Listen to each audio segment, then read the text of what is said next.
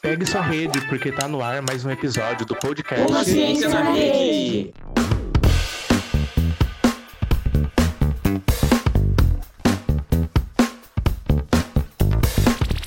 E aí, gente, tudo bem? Estamos aqui para mais um episódio de Uma Ciência na Rede.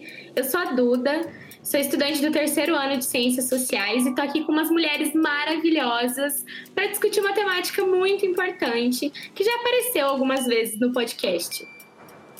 É, eu vou deixar que elas se apresentem no começo de suas falas, mas eu tô aqui com a Lucas, a Maria Carolina, a Bia Barreto e a Kaira Sena. E a temática de hoje é o seguinte: na verdade, a discussão vai rolar acerca de uma pergunta, que é a seguinte: deveríamos falar de feminismo ou feminismos? É isso aí, feminismos no plural. Acho que não é um, é um debate não é um debate que todo mundo conhece, é algo que está sendo é, discutido, não há pouco tempo, mas algo que está sendo posto em evidência é, mais atualmente. E, e, a gente vai discutir um pouquinho dessa temática hoje.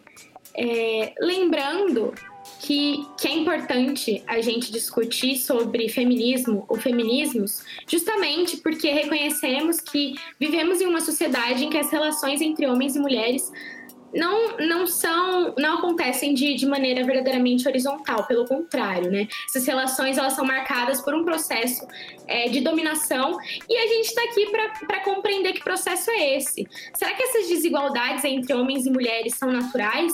Elas simplesmente acontecem? As coisas são assim e simplesmente são assim? Ou tem um processo aí que a gente precisa desnaturalizar e, e também estranhá-lo? É para isso que a gente está aqui hoje. E, e aí, é, eu queria que vocês se apresentassem. Fala aí um pouquinho de você.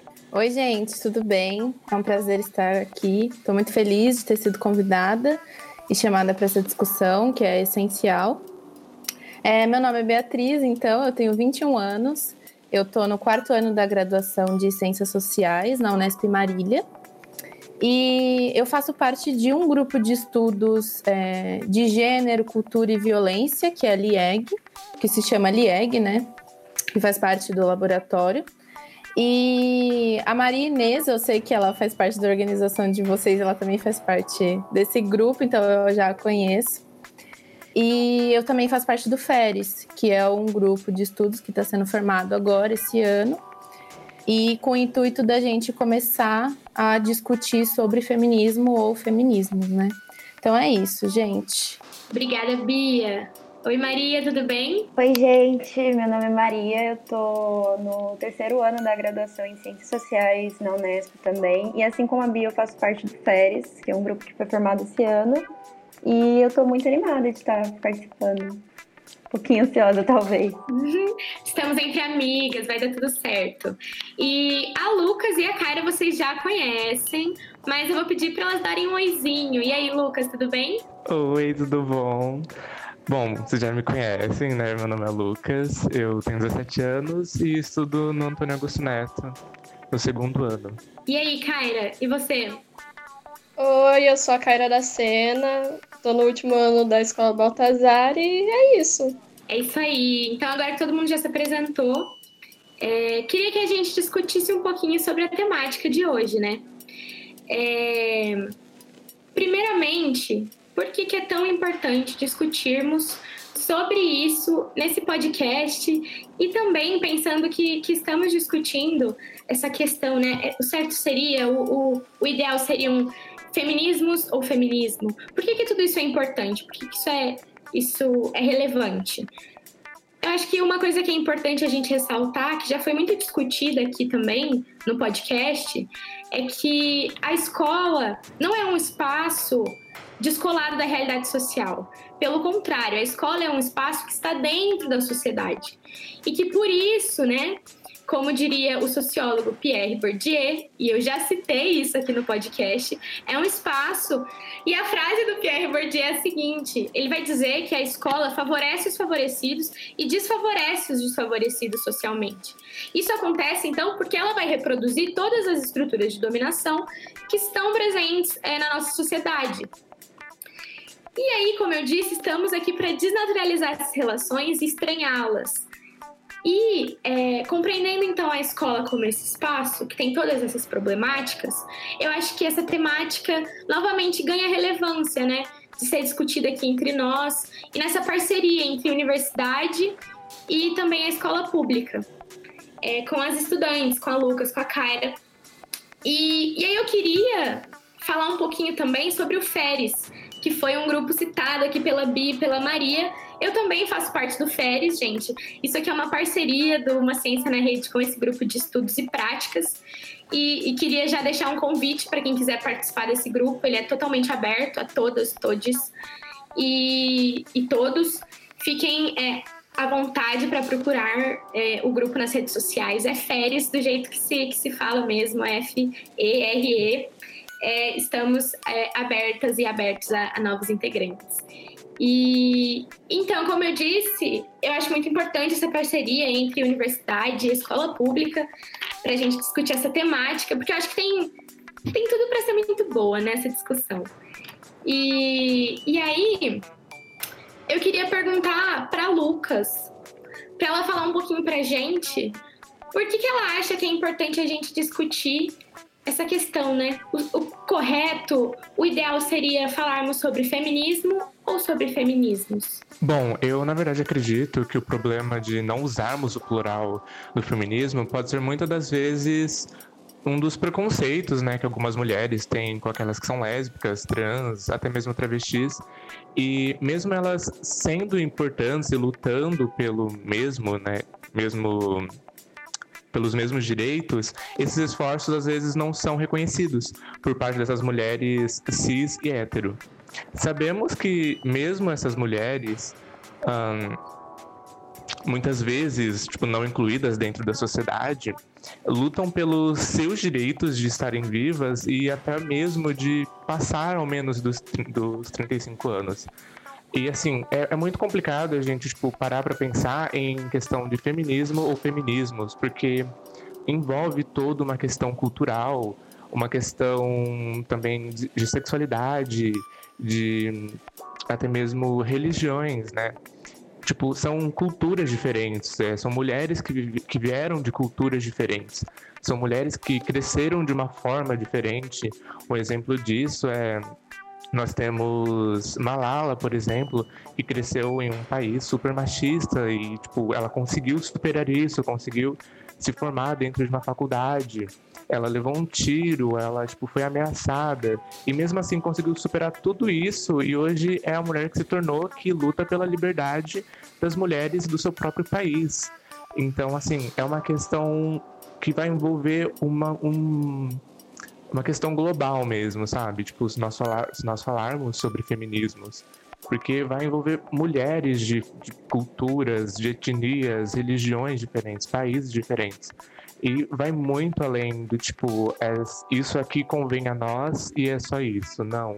A gente tem que pensar em um todo, em, um, em tipo, como todos como mulheres, todas como pessoas mesmo, seres humanos. Isso é um direito do ser humano, dele ser livre, dele ter o direito de viver, dele ter o direito de viver e de pensar e de querer viver da melhor maneira que ele acha que ele que convém a ele. Eu acho que algo muito importante que a Lucas traz pra gente, que é essencial para iniciar esse debate do feminismo ou feminismos, é justamente que a, a, essas feministas que põem isso é, em relevância, que são as feministas que não que não existissem outras resistências fora dessa, dessa organização, dessa movimentação política que é o feminismo. A gente sabe que a todo, assim, a todo momento as mulheres estavam existindo e resistindo é, em diversos contextos, mas acredito que é muito importante a gente considerar a multiplicidade de vivências e existências do, do ser mulher, né? E aí eu passo a palavra para Bia para ela falar uma coisinha sobre isso também. Então, eu queria adicionar algumas coisas com relação à fala da Lucas, porque eu li no começo desse ano um livro chamado Viver uma Vida Feminista, da Sara Ahmed. A Ahmed ela é uma docente é, que ela trabalhou numa universidade em Londres que chama Goldsmiths University of London. E ela é uma mulher de cor vivendo na Inglaterra. Nesse livro, ela vai compartilhar um monte de experiências com relação a isso. É, o racismo e o sexismo é, que, ela, que ela sofreu assim durante a vida dela. E eu acho que vai exatamente de é, essas experiências e essa teoria que ela escreve, que ela aborda no livro, vai de encontro exatamente com o que a Lucas falou, da construção de um feminismo que não vem do Ocidente, mas vem do Oriente. E é exatamente isso que ela fala. Por quê? A Ahmed, ela é, tem, origem, tem origem também paquistanesa, assim como a Malala, né? Malala é paquistanesa, só que a Ahmed, o pai dela é paquistanês e ela nasceu na Inglaterra. Então, ela mostra exatamente isso, que o feminismo que pretende ser universal e que é, generaliza essa condição de ser mulher e que não é, considera isso, as, as pluralidades e as multiplicidades, ela fala que esse feminismo não a representa, que essa história do feminismo não a representa. E é exatamente nesse movimento que ela constrói um outro feminismo no livro dela, uma outra teoria feminista que vai exatamente do lugar dela e das vivências dela enquanto uma mulher de cor em um país do norte, enquanto lésbica, enquanto feminista, enfim, aí ela vai compartilhando todas essas questões. E aí eu acho que o livro é um bom exemplo do quanto o feminismo é que pretende ser universal não, não faz mais sentido para as diferentes é, mulheres que aparecem hoje na história e, e que estão ganhando protagonismo no mundo, né? Assim como a Malala. Sim, eu acho que isso que a Bia colocou é muito importante e retoma uma discussão que a gente é, veio fazendo para desenvolver esse episódio, né? Que foi a seguinte. É, eu acho que para a gente entender por que, que essas mulheres que eram consideradas as outras, né, é, não se sentem representadas por esse feminismo que, que tem essa perspectiva universalista, né? E eu acho que para entender isso é necessário compreendermos que o feminismo surge é, em a primeira onda feminista vai surgir em países específicos, em um momento histórico específico e com o protagonismo de mulheres específicas, né? Então, é uma coisa que eu acho interessante pontuar é a seguinte: ao mesmo tempo que é, na França, na, na Inglaterra e nos Estados Unidos as mulheres estavam, e no século XVII, XVIII, estavam ali lutando por direitos políticos, aqui no Brasil a gente tinha escravidão ainda. A nossa escravidão só foi abolida em, quer dizer, só foi abolida depois de muita resistência de negros e negras e muita luta no, no final do século XIX, sabe? Então a gente percebe que tem todo um contexto é, histórico e social que fizeram com que essas mulheres desses países ocidentais, né, é, do norte do mundo conseguissem é, se articular e fazer essa movimentação política nesse momento histórico e com essas condições sociais, né? Então a gente vê que existe aí já uma diferença no, nos contextos, em como que está funcionando a sociedade nesse período de de, de, primeira onda feminista, né? Como que as, as, mulheres negras brasileiras iam pensar nessa primeira onda é, como representativa de sua realidade social se elas, se elas estavam sendo escravizadas quando essa primeira onda surgiu, né? E aí, Maria, o que, que você acha? Então, Duda, eu concordo muito com o que você falou, porque, como você disse, a teoria feminista ela não foi criada tipo, dentro de um vácuo descontextualizado. Ela foi resultado de um meio, um espaço, e esse espaço ele já tinha divisões entre mulheres estabelecidas socialmente. De forma que a gente já tinha mulheres que estavam. que detinham né, esse poder e elas oprimiam outras de certa forma. Então, eu acho muito importante a gente pensar no feminismo, é, no feminismo em si, no plural, porque a gente está num mundo completamente diverso, com pessoas diversas, e a gente tem uma diversidade de mulheres completamente grande entre religião, raça, é, classe. A gente pensar de uma forma tão universalizadora, tão hegemônica, eu acho que é muito complexo para a gente lidar de, com problemas tão específicos de forma tão geral. Acho que a gente tem que pensar as pessoas nas suas próprias subjetividades perspectivas do que elas querem lutar por elas mesmas, sabe? Sim, nossa, você falando me lembrou muito é, quando a Spivak, que é uma autora, a Gayatri Spivak, ela vai falar sobre. Ela é uma feminista também, né? Ela vai falar sobre o conceito de subalternidade.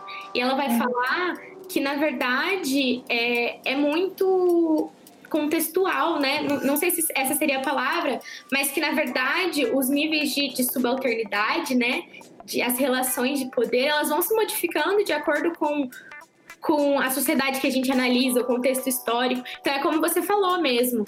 É, e eu acho que, que isso também me lembrou que a gente estava discutindo essa semana no Férias, no nosso grupo de estudos, que foi é, Angela Davis, né? Interseccionalidade, a importância da gente considerar todos esses aspectos, todos esses aspectos de raça, classe e gênero para compreender as opressões da realidade social, né? Exatamente. Eu acho que ainda mais dentro do movimento negro, do feminismo negro, é uma questão muito apagada. Dentro do próprio feminismo, quando a gente vai pensar no feminismo em si, a gente sempre tem vozes que são mais ouvidas que as outras. É uma coisa que eu gosto muito de analisar. Quando eu penso em mim mesma dentro da minha realidade, enquanto mulher negra dentro da faculdade. É, algumas vozes sempre vão ser mais altas ou mais ouvidas, outras silenciadas. Então, é, pensar no feminismo como uma coisa tão hegemônica como eu disse, eu acho que ele acaba funcionando de um degrauzinho para cima. Ele não funciona para baixo.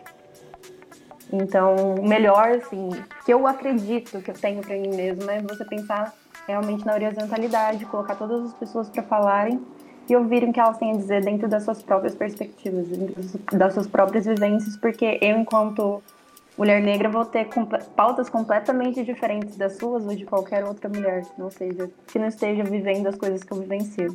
Sim, Maria, fez todo sentido. E aí, Bia? Então, enquanto a, a Maria estava falando, eu pensei exatamente no, na Djamila, quando ela fala de lugar de fala, né? Que ela fala que esse conceito cunhado pelas teóricas feministas negras é exatamente para tornar visível essas contradições e tornar visível a subalternidade e a invisibilidade, exatamente esses processos de dominação e de violência que faz com que algumas subjetividades, né, e algumas mulheres do que a gente está falando aqui hoje, não, se, não tenham lugar de voz e lugar de fala. Então é exatamente o conceito vem exatamente para trazer essa problematização. E aí o que a Duda falou também de interseccionalidade, né? Também cunhada pelas teóricas feministas negras é exatamente isso, é nesse movimento de entender que uma mulher negra, ela não vai sofrer somente sexismo, que ela vai sofrer também racismo. E uma mulher negra na periferia, ela vai sofrer outras formas de discriminação que também pode entender com o conceito de classe, por exemplo.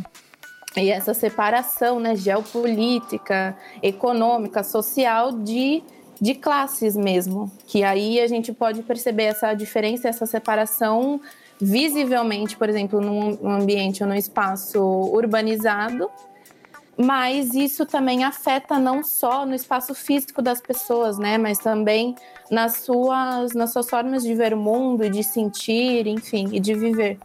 Nossa, Bia, essa discussão que você trouxe agora, já fazendo um, um link aqui, eu sei que a Kaira fez algumas pesquisas e tem uns dados interessantes que eu acho que pode, podem ajudar a gente a pensar sobre a interseccionalidade, né? Quer falar, Kaira? De acordo com a pesquisa Visível e Invisível, a vitimização das mulheres no Brasil, do Fórum Brasileiro de Segurança Pública, feita em 2019, a cada 10 mulheres, 3 são vítimas de violência. Além disso, as jovens de 16 a 24 anos são as principais vítimas de assédio. Nesse sentido, a pesquisa também expõe que as mulheres negras são as mais afetadas pela violência. Namorados abusivos, irmãos que nunca organizam casa, abuso familiar, professor assediador, a hipersexualização de mulheres, ou a hipersexualização por conta da étnica, a idealização do amor romântico e tantas outras questões. Tornando essas meninas adolescentes da nossa sociedade muito mais vulneráveis e sem proteção. O que estamos fazendo para alcançá-las? Como o feminismo pode chegar de um jeito muito mais fácil de ser compreendido por elas? Eu acho que o que a, a Kaira traz aqui foi é, uma reflexão que a gente escreveu, né, a partir dessas pesquisas e, e diálogos que tivemos, que é a seguinte: de acordo com essa pesquisa, que se chama é, Visível e Invisível, do Fórum Brasileiro de Segurança Pública, realizado em 2019, a questão da interseccionalidade, ela se sobressai, né? Porque a pesquisa mostra que aqui no Brasil, é, a cada 10 minutos, três mulheres são vítimas de violência.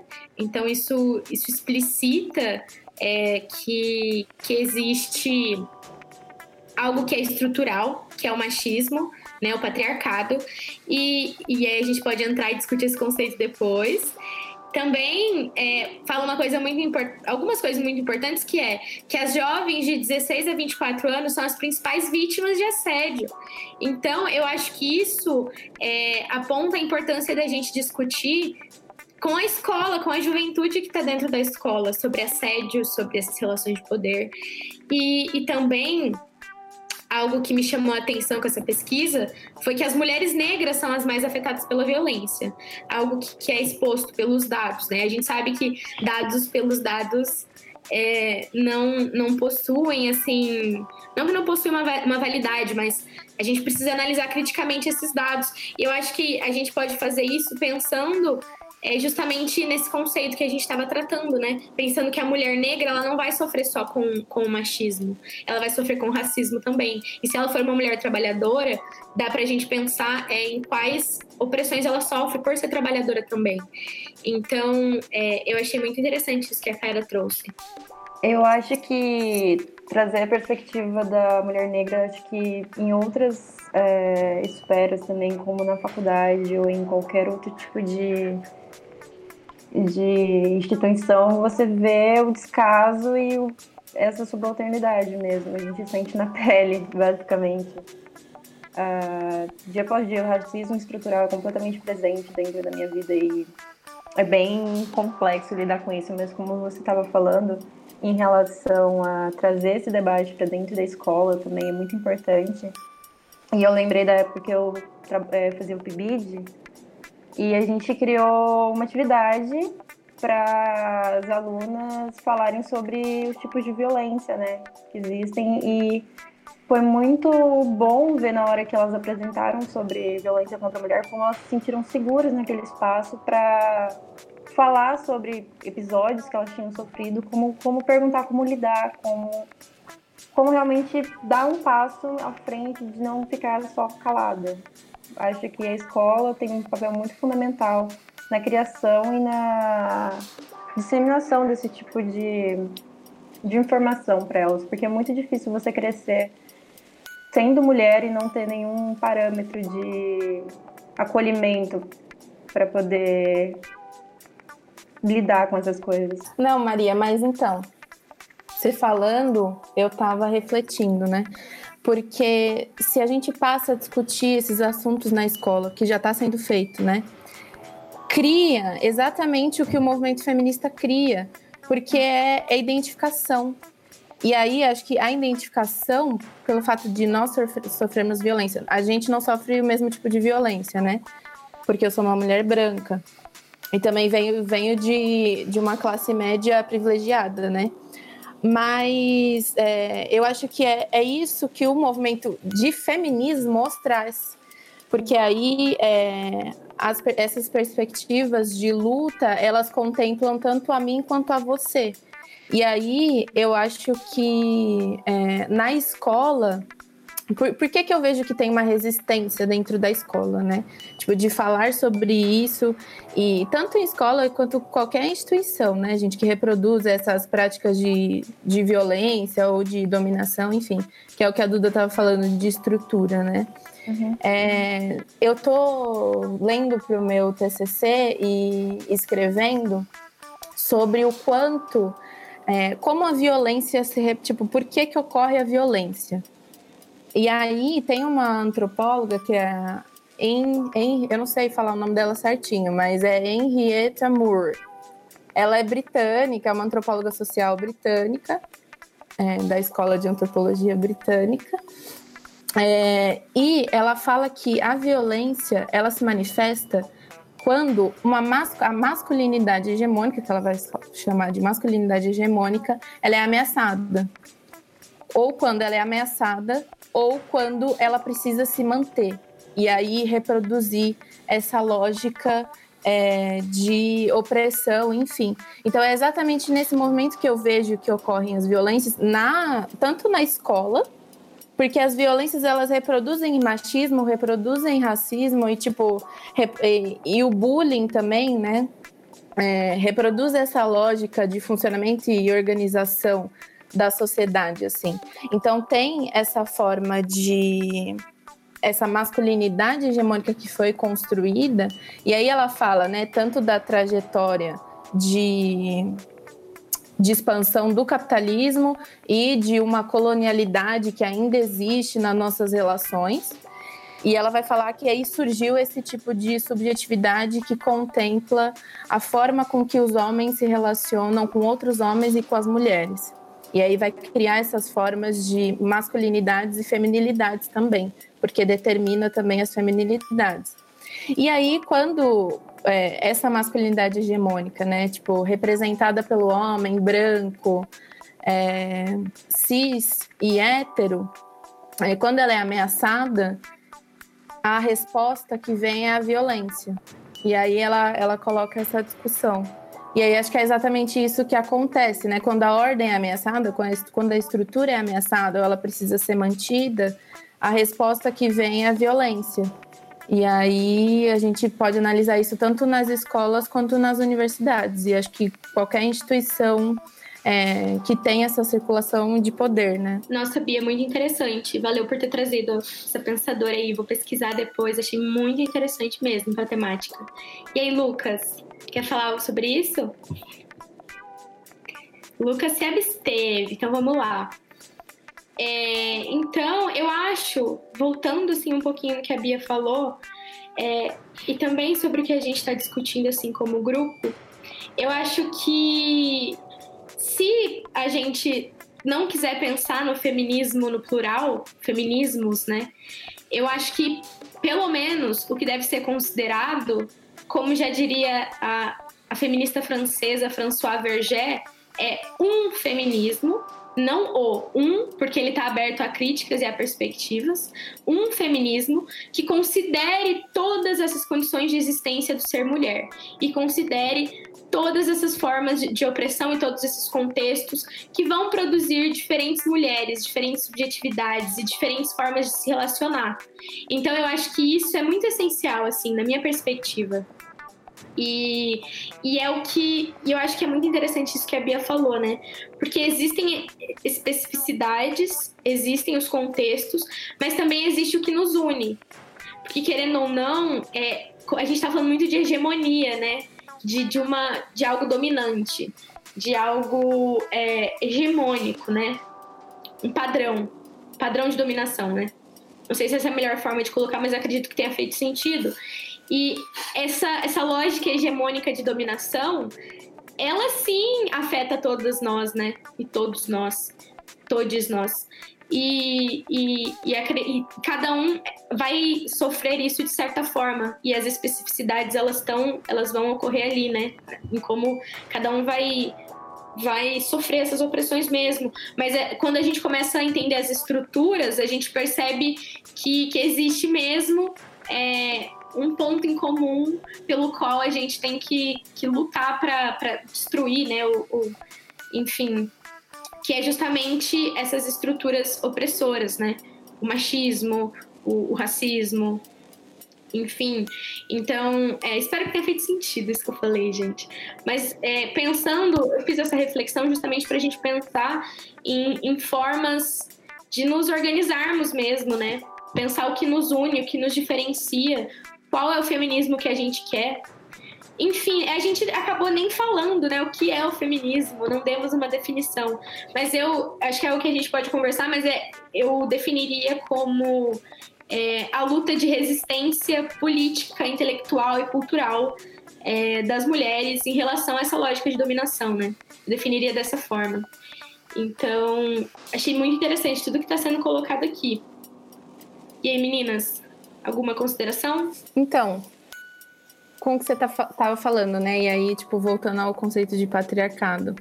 Eu acho que é por isso que ele, sozinho, ele em si não é suficiente para a gente entender essa complexidade, sabe? Tipo, da, da, de todas as dominações e opressões e estruturas que são dominantes e hegemônicas, como você falou, e aí é, que oprimem e que violentam corpos, e não só corpos de mulheres, né? Por isso que eu acho que o, patriarca... ah, o conceito de patriarcado não é suficiente para a gente é, entender a complexidade da realidade social, porque as opressões e as violências é, não ocorrem só com relação a homens e mulheres, né? Mas também não é à toa que a gente usa o conceito de gênero, porque gênero abarca tudo isso. É, não só é, o patriarcado, né? Mas também, talvez, pelo menos para mim, vejo também o capitalismo, o racismo, enfim, então, achei isso. Eu, eu, gente, eu estiver monopolizando aqui, vocês falam, Duda, para aí. Mas eu queria trazer algo interessante em relação ao que a Bia falou, que foi discutindo esse conceito de patriarcado, né? É, acho que é algo que a gente está tomando muito cuidado ao fazer essa discussão é justamente fazer com que é, a gente discuta ciência e sociologia, né? Como eu falei, sociologia não é conversa de bar. Então a gente tem que trazer aqui teorias e autoras para sustentar o que a gente está discutindo.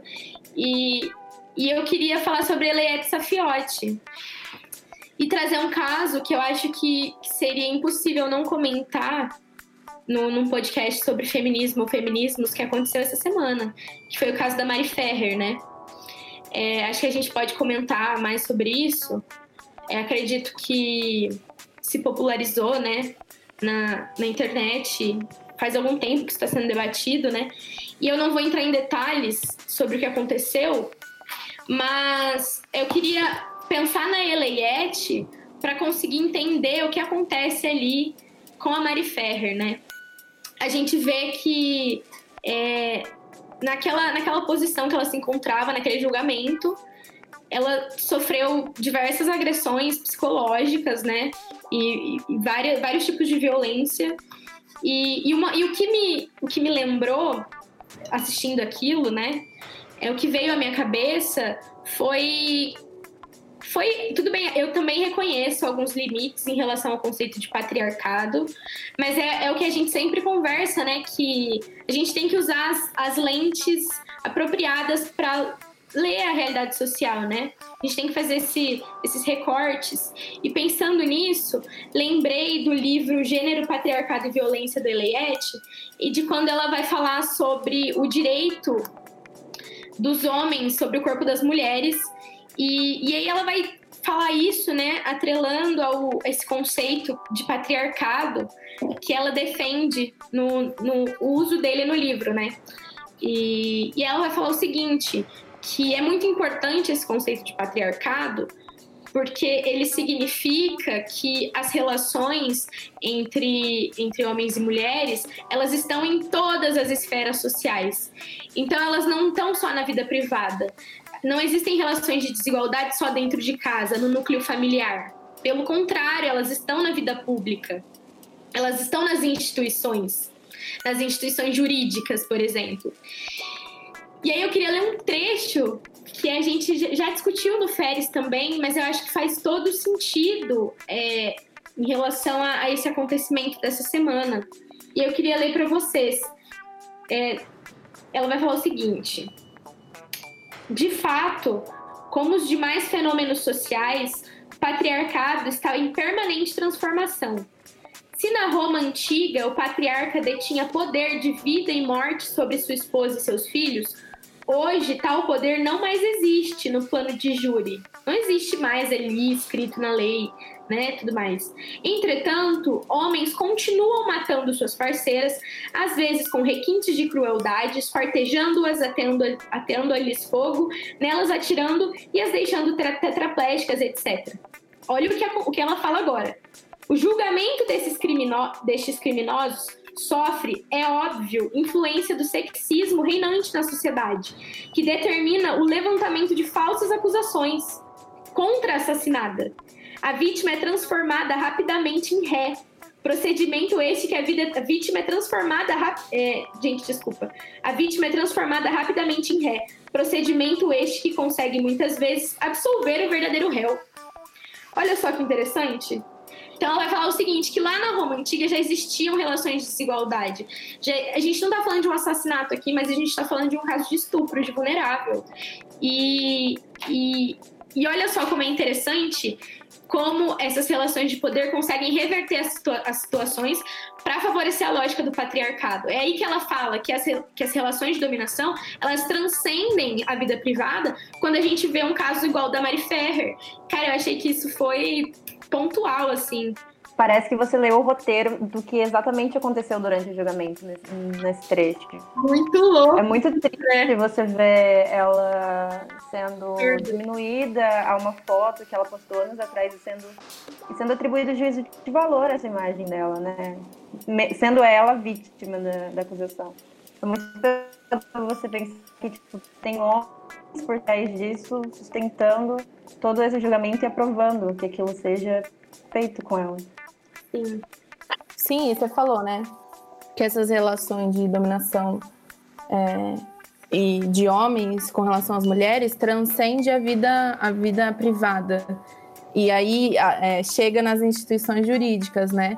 Mas não só transcende, mas como transcende o tempo, né? Porque você leu com relação a como acontecia na Roma Antiga.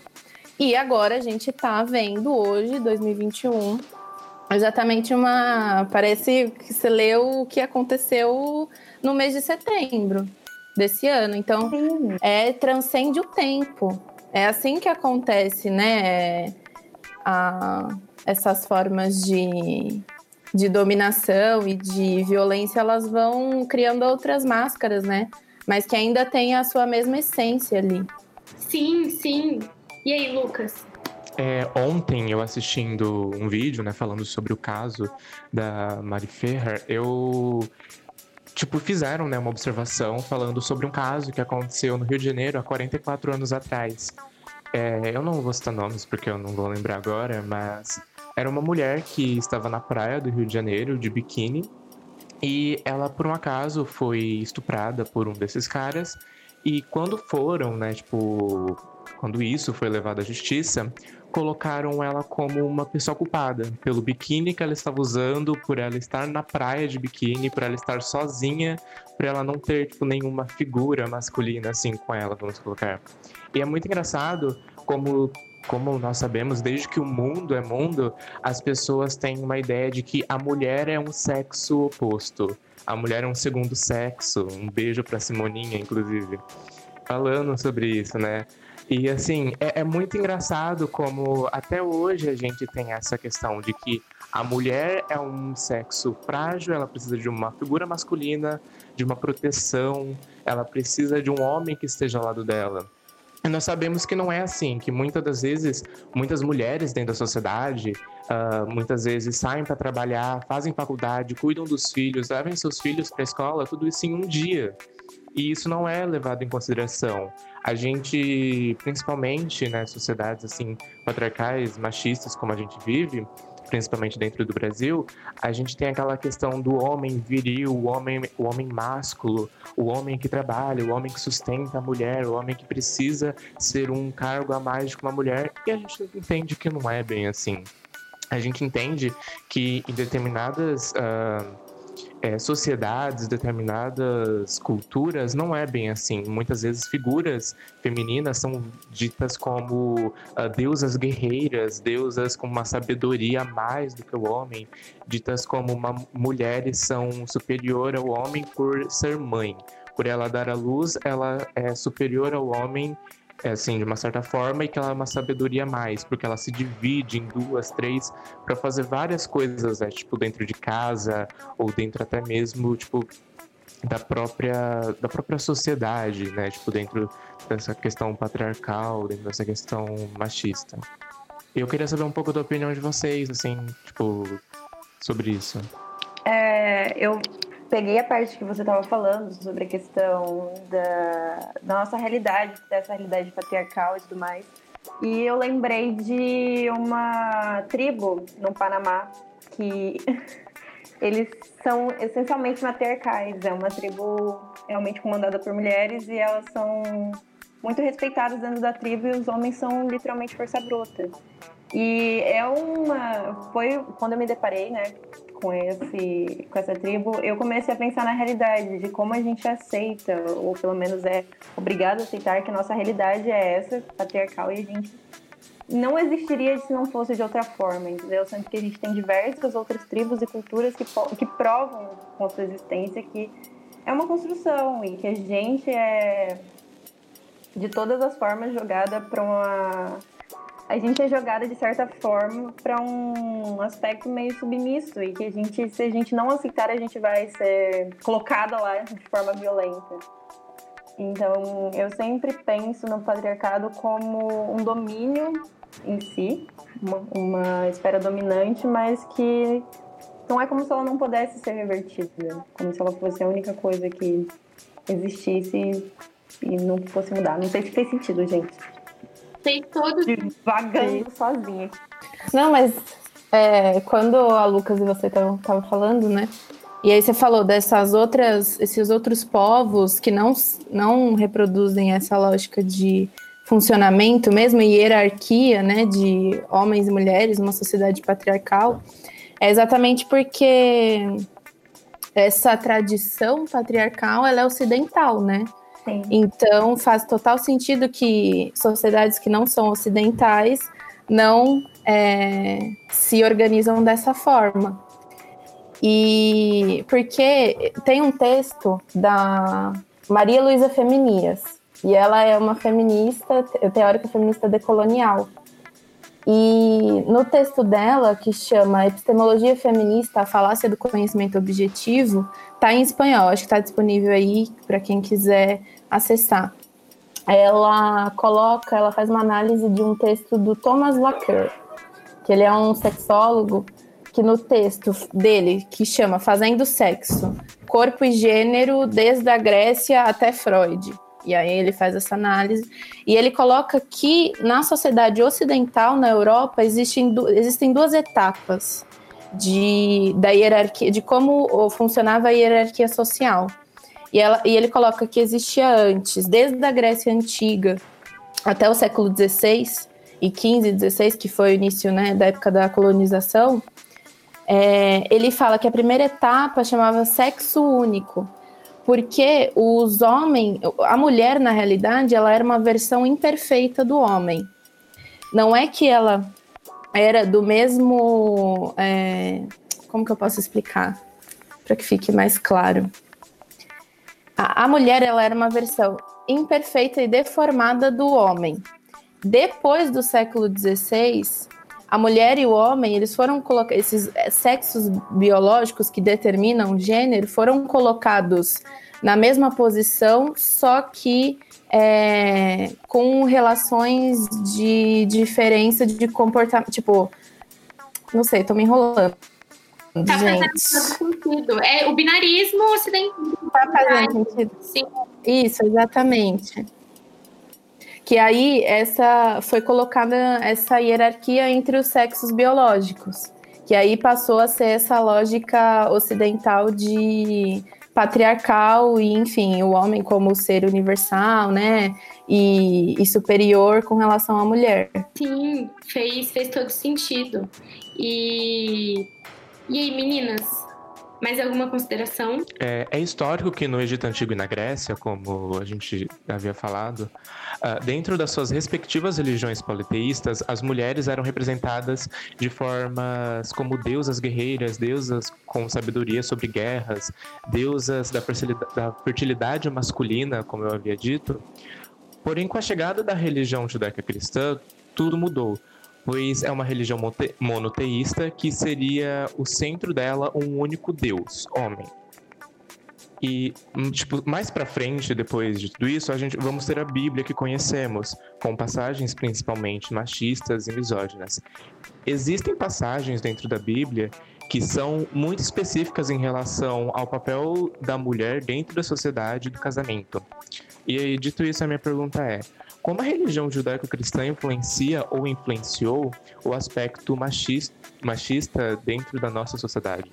Acho que é uma pergunta interessantíssima. Alguém quer fazer alguma consideração? Não, eu só ia falar é, de um exemplo prático, basicamente. Como eu estava falando dessas comunidades, dessas tribos mais afastadas, uma que eu ia citar é o Gunayala, que é uma comunidade do leste do Panamá. Eles são, como eu disse, uma, uma comunidade matriarcal e eles têm o terceiro gênero lá. É uma coisa completamente comum. E só que uma relação direta disso, em questão também a ser considerado, é que com a ascensão do capitalismo, do turismo e tudo mais, é, essa ilha começou a ser frequentada por pessoas de diversas partes do mundo, inclusive pessoas europeias, brasileiras e americanas. E conforme é, essas pessoas começam a visitar essa ilha e entrar em contato com a comunidade local, eles acabam deixando marcas não só é, físicas, mas também na questão do próprio caráter das pessoas daquele local. Elas começam a mudar ao ponto desse, dessa tribo começar a apresentar comportamentos ocidentalizados, como preconceito em relação a pessoas LGBTs ou a diversidade em si, que era algo muito defendido dentro da própria tribo. Então, é mais uma perspectiva de como essas crenças vindas da religião, provavelmente, conseguem ir acabando e destruindo toda uma cultura de aceitação e de basicamente completamente diferente do que a gente vive hoje em dia. Essa relação direta acaba destruindo. Não, amiga, fez todo sentido. Foi ótimo. Sim, fez todo sentido. E aí, Bia? Uma análise prática mesmo. Não, achei que foi um ótimo exemplo. Então, a pergunta era sobre a influência da religião judaico-cristã, é isso, né? Isso. Então, acho que a gente pode entrar numa discuss... em várias discussões na realidade, mas se a gente pensar relação Estado e religião e é, todo esse percurso, né, de, de surgimento de um Estado que relativamente é laico, né, é... Não, mano, são muitas questões, são muitas questões. É porque dá pra gente compreender isso de uma maneira mais geral, dá pra compreender a influência da religião judaico-cristã na sociedade brasileira. São pontos de investigação, que acho que a gente pode até marcar um podcast só pra falar da influência da religião judaico-cristã é, no machismo da sociedade brasileira. Fala aí, Maria. Nossa, sim. Eu queria falar também em como você acaba tendo uma população majoritariamente negra, com raízes negras também, vindos da África, que despreza muito as religiões de matriz africana e como a gente tem toda uma estigmatismo, uma estigma em questão em relação às mulheres pretas que praticam essa religião e como isso meio... Ai, gente, me perdi já. Me perdi. Mas eu tava, mas era basicamente sobre isso, como as mulheres negras e como num país essencialmente negro a gente tem a maioria Ai, não sai. A gente tem essa toda essa questão em relação à religião ser quase que essencialmente cristã, dentre as suas enormes variáveis. Um país que era para ser completamente plural em relação à religião, ele é muito unificado, pelo menos eu vejo dessa forma. Sim, o que eu ia falar, pensando na realidade da sociedade brasileira, é porque a gente está sempre falando de desnaturalizar as questões, né? E pensar nas suas raízes.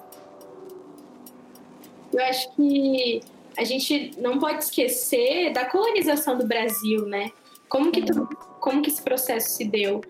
É, pensando que fomos colonizados por, por portugueses, que eram e, e, que foram os portugueses que trouxeram essa lógica, essa religião, essa doutrina judaico-cristã para cá, né?